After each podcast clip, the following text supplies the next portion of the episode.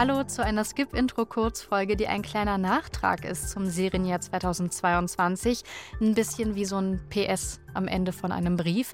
Es geht um die Serie Shining Girls. Und wie alles, was die Schauspielerin und Produzentin Elizabeth Moss angepackt hat in den letzten Jahren, ist auch diese Serie bemerkenswert. Elizabeth Moss kennt ihr wahrscheinlich schon aus der Serie Mad Men oder Handmaid's Tale. Und so wie Handmaid's Tale basiert auch die Serie Shining Girls auf einem Roman. Und Moss spielt nicht nur die Hauptrolle, sie ist auch Produzentin, hat mittlerweile eine eigene Produktionsfirma die heißt With Love and Skraler Pictures. Und ein anderer Produzent, den ihr auch kennt, ist auch dabei, nämlich Leonardo DiCaprio. Nur mal so. Ihr merkt schon, ich finde die Serie eine große Sache. Jetzt hört ihr, wieso. Wenn Kirby auf dem Bett sitzend in ihr Notizbuch schreibt, trägt sie nicht tagebuchartig ein, was sie den Tag über erlebt hat. Sie hält fest, wer sie ist, wo sie wohnt welcher Büroschreibtisch ihrer ist, wie ihre Katze heißt.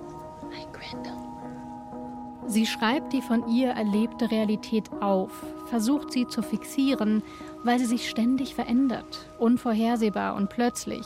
Mal lebt Kirby mit ihrem Hund und ihrer Mutter zusammen, dann hat sie eine Katze und einen Ehemann.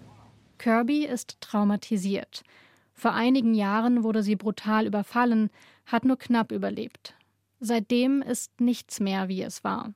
Die Welt um Kirby herum ist in ständiger Bewegung. Everything is like always. And then it's not. Things change. They're, they're not how I left them. Nothing is where it should be, and I don't recognize it anymore. Jetzt Anfang der 90er Jahre wird in ihrer Heimatstadt Chicago eine Frau tot aufgefunden, der etwas ganz Ähnliches passiert sein muss wie ihr. Kirby schließt sich einem Reporter an und deckt mit ihm weitere Morde auf.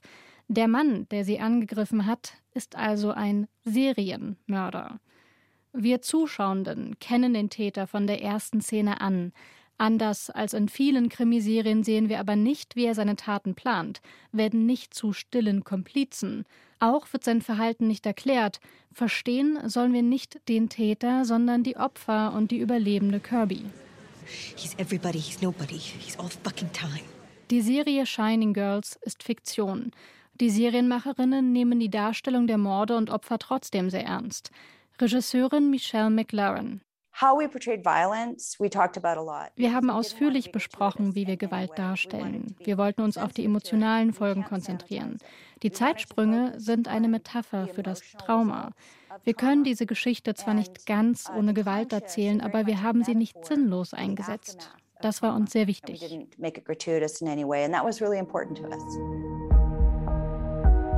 Michelle McLaren hat für die ersten beiden Folgen von Shining Girls Regie geführt. Sie lässt uns Szenen aus der Vogelperspektive erleben.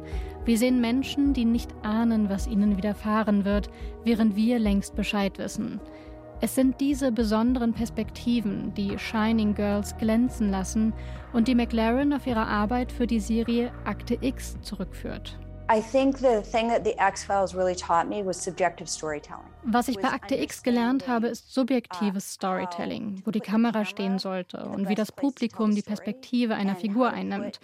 Darauf greife ich immer wieder zurück. Das ist ein uh, ganz besonders subjektiver Erzählstil. Jeder, der eine Geschichte erzählen will, braucht ihn.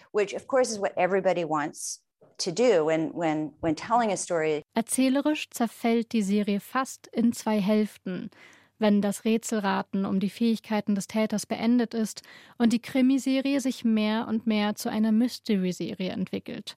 Optisch dagegen ist der Übergang zwischen den Genres nahtlos, weil die Zeitsprünge ohne Special Effects auskommen und die Farben der Serie durchweg gedeckt sind. Die große Kunst von Shining Girls die Serie spiegelt uns, wie sehr wir uns an Morde auf dem Bildschirm gewöhnt haben, deren einzige Konsequenz ein unterhaltsamer Krimiplot ist. Shining Girls beginnt wie eine gewöhnliche Krimiserie. Mit Erdnussflips ab auf die Couch, sorgt dann aber dafür, dass einem der Appetit vergeht. Wir müssen mit ansehen, wie die Brutalität noch Jahrzehnte nachwirkt und Leben für immer verändert. Da stellt man das Knabberzeug dann doch besser zur Seite. Einige von euch haben es bestimmt bemerkt. Über die Serie Shining Girls haben Vanessa und ich in unserer letzten Langfolge Skip Intro auch schon gesprochen. Da aber nur kurz. Und weil es so viel mehr zu sagen gibt, wollten wir unbedingt noch diese Kurzfolge dazu nachreichen. Ist ja vielleicht auch was für eure Streamingzeit zwischen den Jahren. Und wenn ihr die Langfolge mit allen Serien hören wollt, die Vanessa und mich beeindruckt haben in diesem Serienjahr, dann ist Gold einfach ein Müh zurück. Dann findet ihr die. Fortsetzung folgt.